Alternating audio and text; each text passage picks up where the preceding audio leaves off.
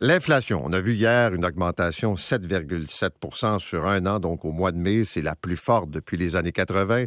Euh, c'est pas la veille de, s'essouffler. On voit que le secteur alimentaire aussi, on est dans des augmentations de prix très élevés. Sylvain Charlebois est avec nous.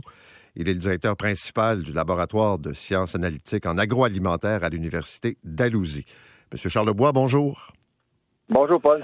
Bon, d'abord, si vous aviez à dire aux auditeurs ce matin, là, qu'est-ce qui s'est passé depuis la dernière année concernant l'augmentation des prix? Qu'est-ce qui a beaucoup monté? Qu'est-ce qui risque de monter beaucoup dans les prochaines semaines?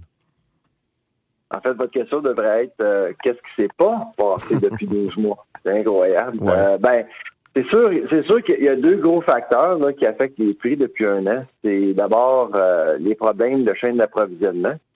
Euh, je sais qu'on le dit souvent, mais pour, pour expliquer à vos auditeurs ce que ça veut dire, ça veut dire que pour transporter des biens, ça coûte plus cher, ça prend plus de temps, il y a des problèmes de main-d'œuvre, il y a du gaspillage, les chaînes sont moins efficaces.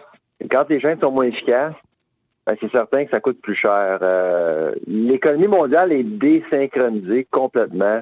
Shanghai applique toujours euh, une politique de tolérance zéro avec le COVID et ça ralentit tout euh, le cheminement euh, des, biens un peu partout dans le monde. Ça, c'est le premier facteur.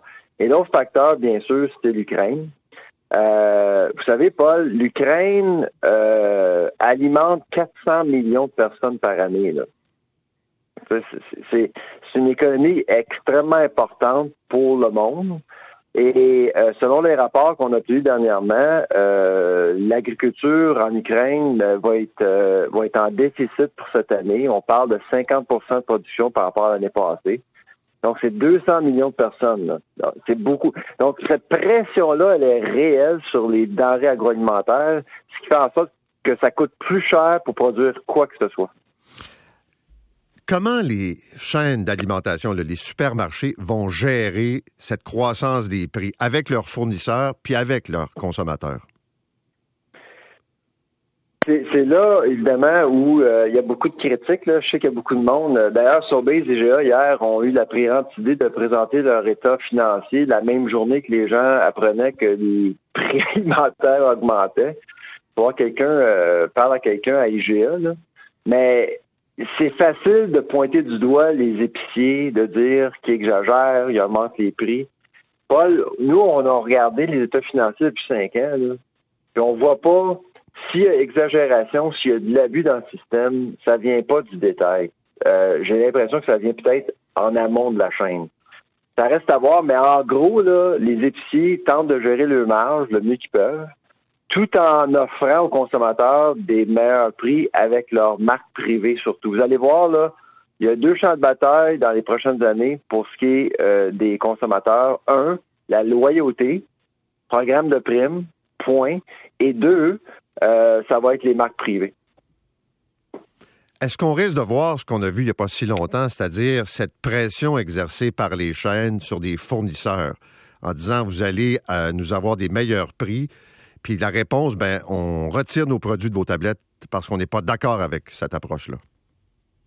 Ouais, vous faites référence à la fameuse gaguerre la qui a eu en frito-lait. Ouais, c'est ça. Euh, il y en a beaucoup hein, de ça, Paul, en passant. Vous voyez les tablettes vides en magasin, mais c'est pas seulement parce qu'on manque de nourriture, c'est parce qu'il y a de la chicane au sein de la chaîne actuellement. Euh, ça, a mal viré parce qu'il y a quelqu'un qui a qui a en fait partagé la nouvelle avec les médias, et c'est sorti, mais il y en a beaucoup actuellement. L'inflation, actuellement, je sais que ça affecte beaucoup de monde, mais ça affecte la chaîne. Euh, l'inflation, elle est violente, elle est rapide, elle est virulente.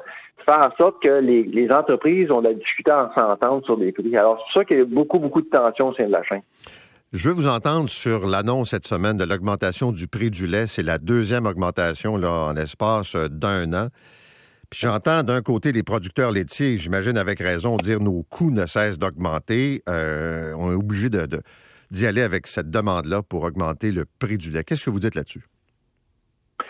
C'est une deuxième augmentation euh, cette année, après une augmentation record de 8,4% C'est certain que les producteurs, leur coût de production augmente. Mais ce qui manque, euh, Paul, à mon avis, c'est la transparence à la commission. Ça serait bien de, peut-être de présenter au public d'où viennent les chiffres, d'où vient leur calcul. Parce que peut-être que euh, lorsqu'ils demandent aux, producteurs, ben combien coûte votre votre production, euh, peut-être qu'on a affaire à des à des à des fermes qui sont petites d'envergure, que les coûts de production sont plus élevés. dans l'Ouest canadien, c'est pas du tout ça. Là. Alors, ça serait bien d'avoir une transparence pour expliquer aux gens pourquoi les prélèvements. Je pense que la plupart des gens sont d'accord d'offrir un prêt adéquat aux producteurs, mais il faut le justifier comme il faut. Merci. Bonne journée. Sylvain Charlebois, qui est de l'Université d'Alousie.